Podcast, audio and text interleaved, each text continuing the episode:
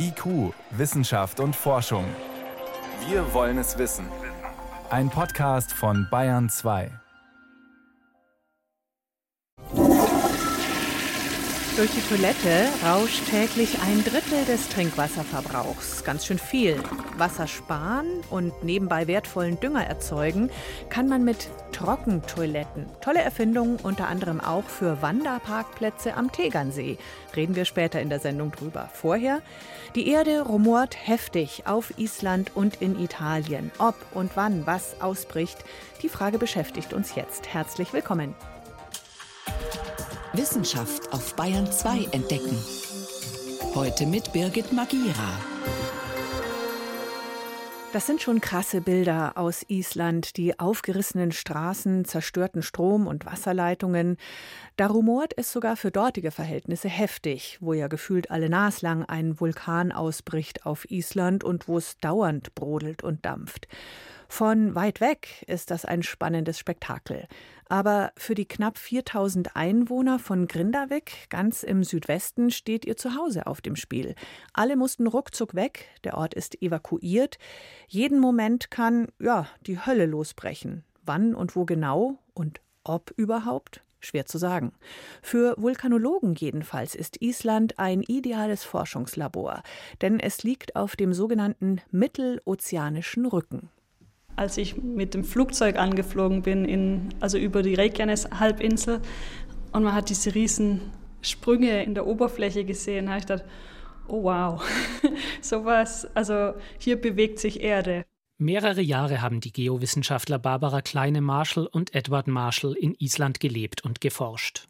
Schon immer ist Island von solchen Verwerfungen durchzogen, und jetzt verfolgt das junge Paar von Deutschland aus gespannt, was in ihrer alten Heimat derzeit passiert.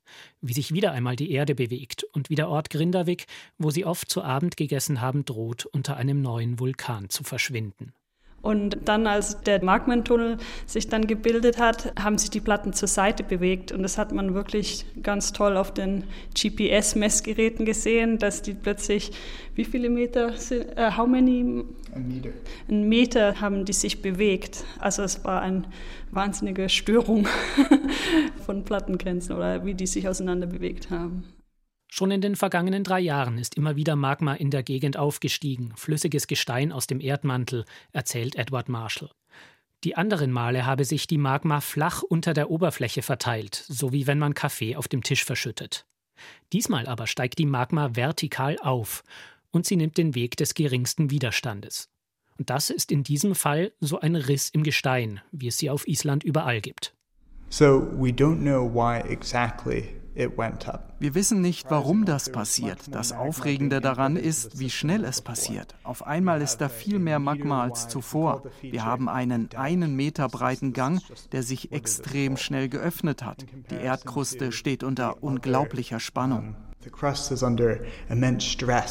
Auch die Marshalls sind überrascht, wie plötzlich sich auf Reykjanes die Situation verändert hat.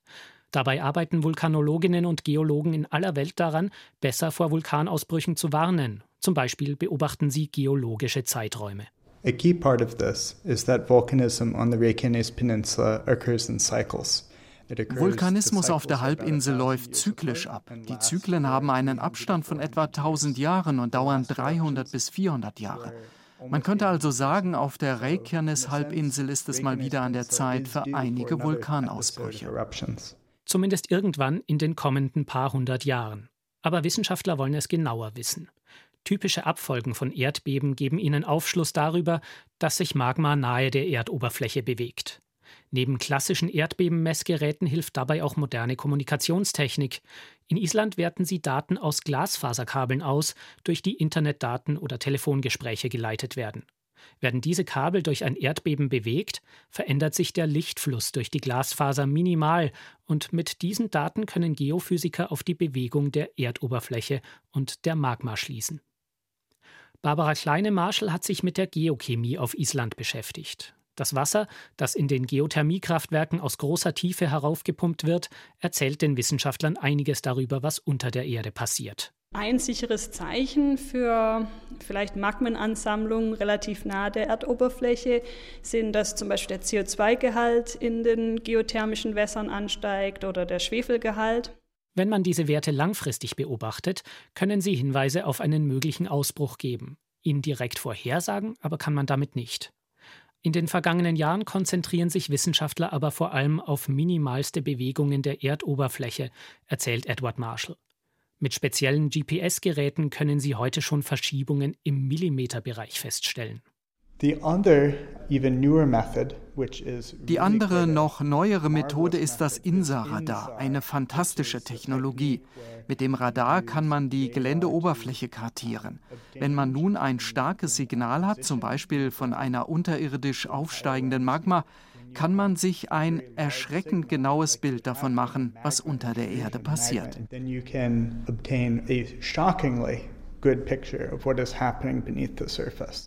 Aus der minimalen Bewegung der Erdoberfläche können Wissenschaftler das Volumen und sogar die dreidimensionale Form der Magma berechnen. Aus all diesen Daten schließen sie darauf, ob sich die Wahrscheinlichkeit eines Vulkanausbruchs erhöht. Das ist der entscheidende Punkt. Edward Marshall besteht darauf, dass eine Vorhersage nicht möglich ist. Dass wir das Risiko so gut einschätzen können, ist etwas ziemlich Neues. Früher hat man gesagt, es gibt Erdbeben, also gibt es vielleicht einen Ausbruch, vielleicht aber auch nicht. Heute können wir viel besser einschätzen, ob es ein großes Risiko gibt oder nur ein kleines. Ob die Magma an die Erdoberfläche kommt, ob es einen Vulkanausbruch gibt, das kann bisher niemand vorhersagen.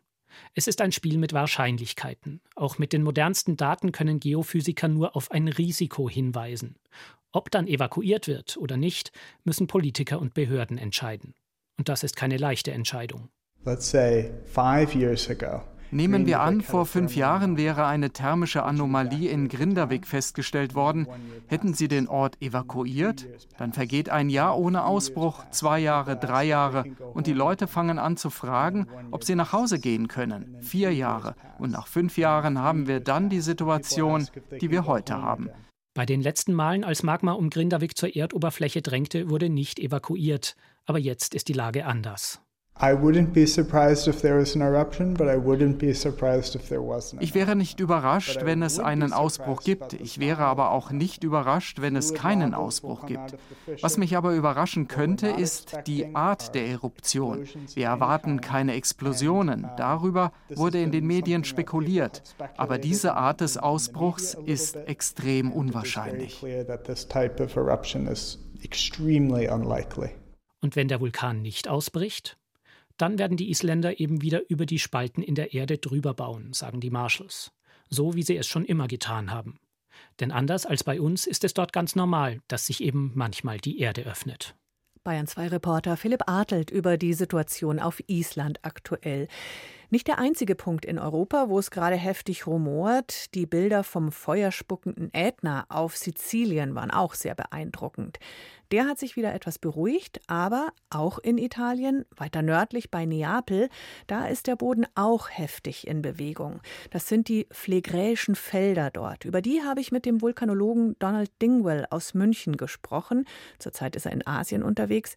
Dass es aktuell an drei Stellen gleichzeitig rumort in Europa, Zufall, sagt er. Und das mit den Prognosen, naja. Wir kriegen oft die Frage gestellt, kann man einen Vulkanausbruch vorhersagen?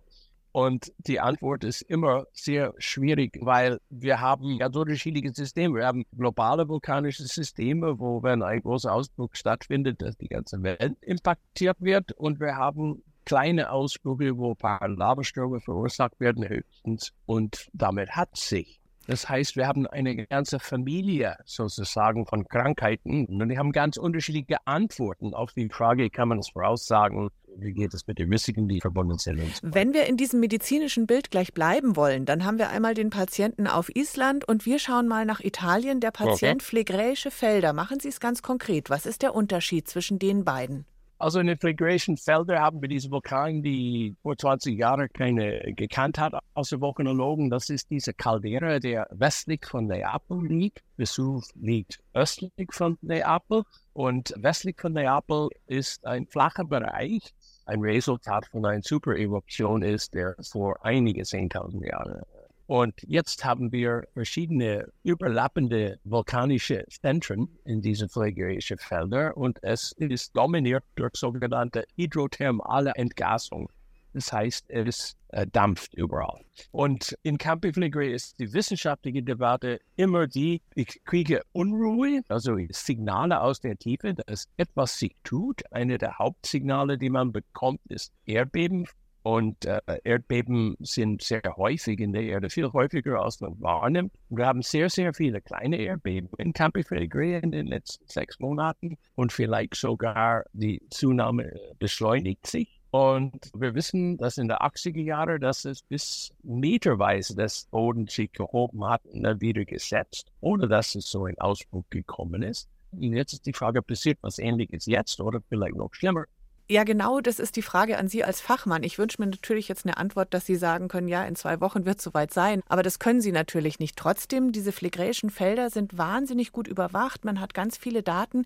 Wie gut können denn die Prognosen da sein? in diesem Chaos, also, das sich unterirdisch tut. Die große Debatte im Camp Grey ist, ob die Signale, die wir wahrnehmen, von Entgasung alleine verursacht sind. Das heißt, dass das System gibt Dampf ab, Wasserdampf und CO2 in der Tiefe. Das baut seinen eigenen Druck auf. Ob das ausreicht, die gesamte seismische Aktivität zu erklären, oder ob man zusätzliche Quellen für diese Erdbebenaktivität braucht, zum Beispiel, dass Gesteine und Magma womöglich Bruchprozessen erleiden. Das würde bedeuten eine mechanische Instabilität und vielleicht Bewegung von Magma.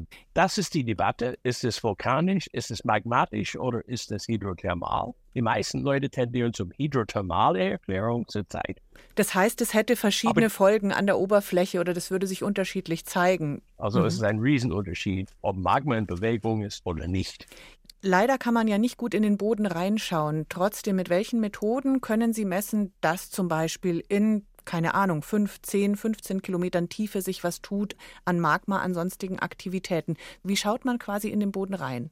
Wir haben im Grunde genommen drei Möglichkeiten. Einmal geochemisch, zu messen, was in Form von Gasen abgegeben wird. Äh, einmal geophysikalisch, Seismik, das sind die Wellengeschwindigkeiten, die sehr davon beeinflusst sind, äh, in welchem Zustand das Untergrund ist. Und wir haben Geodäsie, die Form der Erde, ob die Oberfläche der Erde sich hebt oder senkt.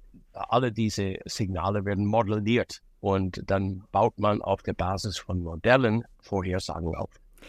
Die italienische Regierung hat für die Region natürlich einen Alarmplan. 500.000 Menschen ungefähr wären direkt betroffen. Die würde man gegebenenfalls innerhalb von 48 Stunden, zwei Tagen evakuieren wollen. Sehr optimistisch gerechnet, dass das klappt. Aber würde das auch reichen? Kann man als Vulkanologe nicht so einfach sagen. Wir haben eine strenge äh, Arbeitsaufteilung zwischen Zivilschutz und Vulkanologie. Wir Vulkanologen liefern alles, was wir sagen können über die Unruhe, die vorfindet auf dem Vulkan. Und dann übergeben wir diese Daten an die politisch und an die äh, Zivilschutzverantwortlichen. Und diese Leute machen ihre Planung, ob evakuiert wird. Donald Dingwell, einer der führenden Vulkanologen weltweit von der Ludwig-Maximilians-Universität in München, zurzeit in Asien. Vielen Dank für das interessante Gespräch. Alles Gute für Ihre Arbeit. Dankeschön. Ich danke.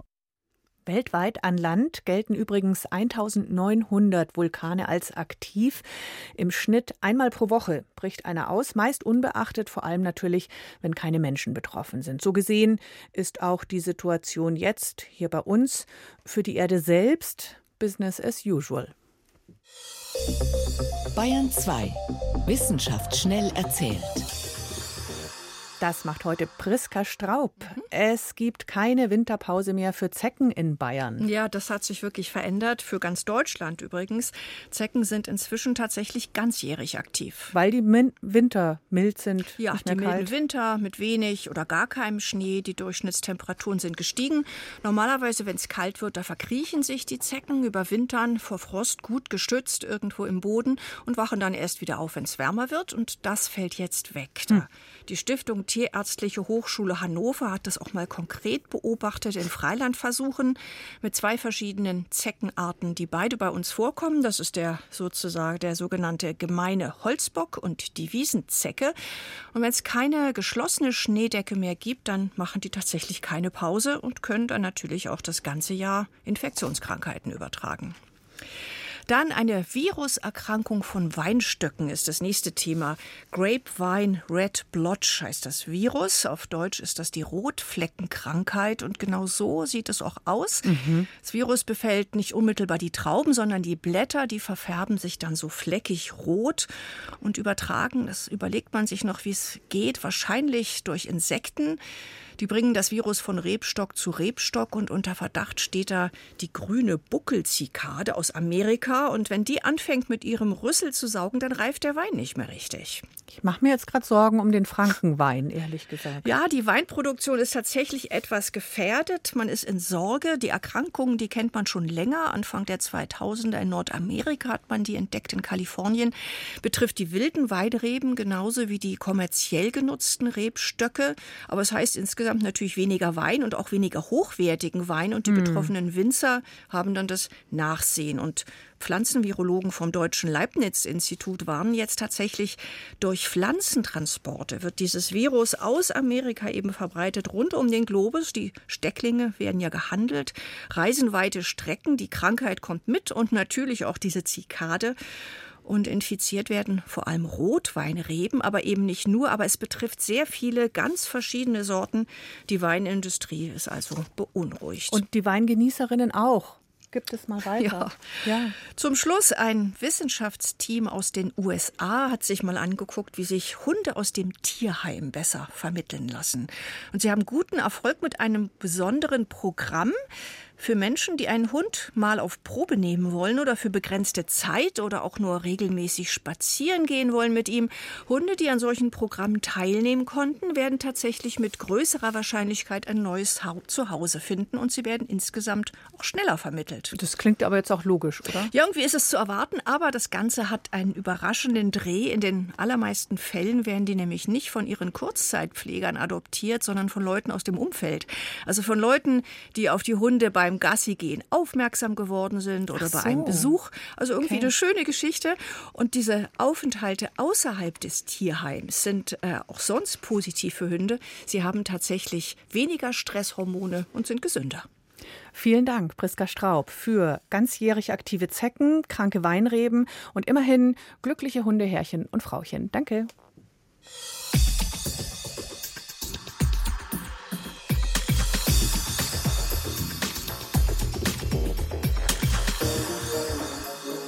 Wandern. Immer wieder schön, erholsam, sogar noch im November, wenn's Wetter passt. Macht vielen Freude jedenfalls, mm, bis auf die ein oder andere Kleinigkeit. Sagen wir so, wenn man zum Beispiel runterkommt vom Berg und am Auto merkt, ah, jetzt hätte ich ein menschliches Bedürfnis und dann gibt's da höchstens einen lichten Busch, natürlich ohne Toilettenpapier, schwierig oft ein Problem, wo Menschen sind, aber keine Kanalisation, auch am Strand zum Beispiel oder auf Festivals, Open Airs.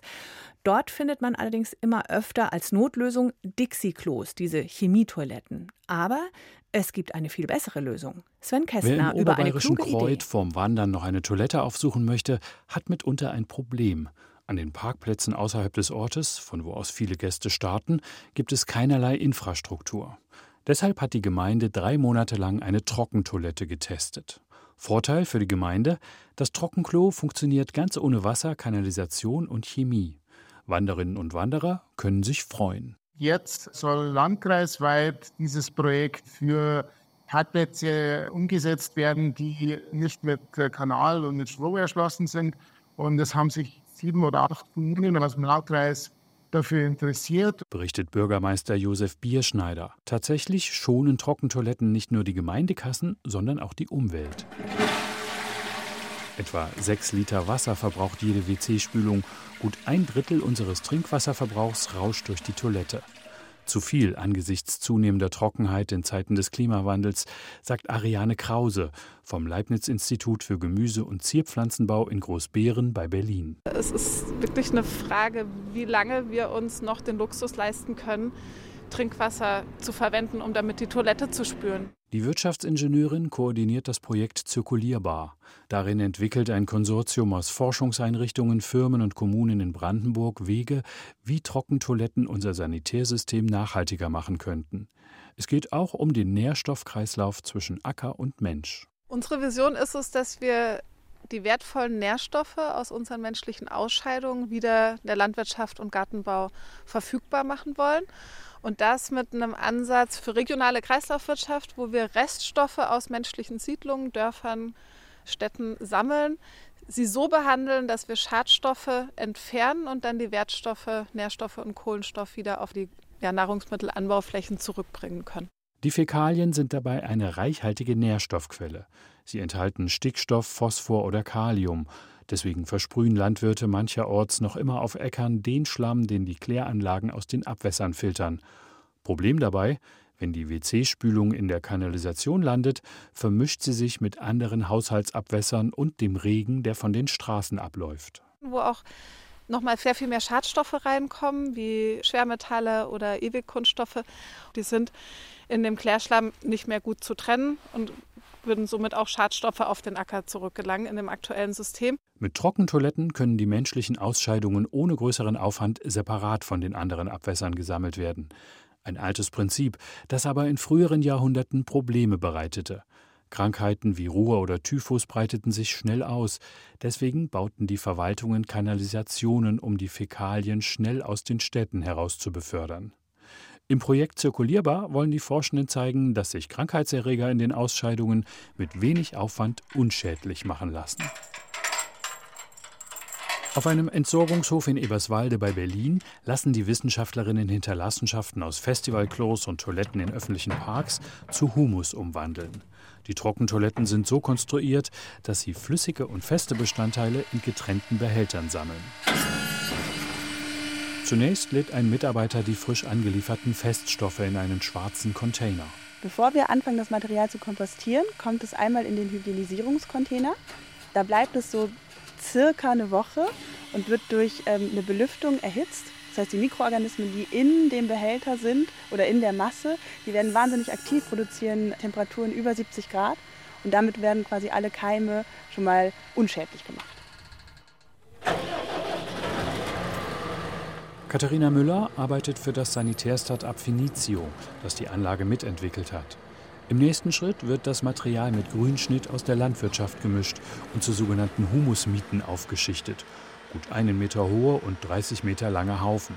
Etwa 20.000 Toilettengänge stecken darin. Regelmäßig müssen die Haufen per Maschine gewendet werden, damit die Mikroorganismen im Inneren Sauerstoff erhalten. Nach sieben bis 13 Wochen haben die Bakterien und Pilze alles zu Humus verwandelt. Wissenschaftlerin Ariane Krause lässt einige der dunklen Krümel durch die Finger rieseln. Ein kräftiger Erdgeruch breitet sich aus. Es ist ein Material, was den Humusgehalt im Boden pflegen soll und die Pflanzen düngen. Parallel arbeitet eine andere Anlage brummend den Urin auf. Vor allem dieser Teil unserer Ausscheidungen enthält Schadstoffe wie Ammoniak, Medikamentenrückstände und Hormone, die hier mit Aktivkohle herausgefiltert werden. Ein Vakuumverdampfer tötet Krankheitserreger. Am Ende entsteht eine dunkelbraune Flüssigkeit. Das ist ein vollwertiger Mehr-Nährstoffdünger, ein Mineraldünger, der enthält Stickstoff, Phosphor, Kalium, Magnesium, Calcium, alle Nährstoffe eigentlich, die die Pflanze braucht, auch in relativ konstanten Zusammensetzungen. Im Landkreis Miesbach wird ein Dienstleister den Inhalt der Trockentoiletten vorerst weiter in die Kläranlage bringen. Das liegt auch an den gesetzlichen Regelungen. Bisher dürfen menschliche Ausscheidungen aus Hygienegründen nur im privaten Garten ausgebracht werden. Mit ihrem Projekt wollen die Forschenden auch zeigen, dass dies ohne Gesundheitsgefahren im großen Stil möglich ist. Sven Kästner über Trockentoiletten. Am Sonntag ist übrigens Welttoilettentag, kein Scherztag, sondern von den Vereinten Nationen etabliert, um darauf aufmerksam zu machen, dass Menschen nicht nur Nahrungsversorgung brauchen, sondern auch hygienische Entsorgung. Vergisst man leicht, weil das eigene Badezimmer mit fließend Wasser so selbstverständlich da ist. Danke fürs Zuhören bei IQ Wissenschaft und Forschung und ein schönes Wochenende wünscht Birgit Magira.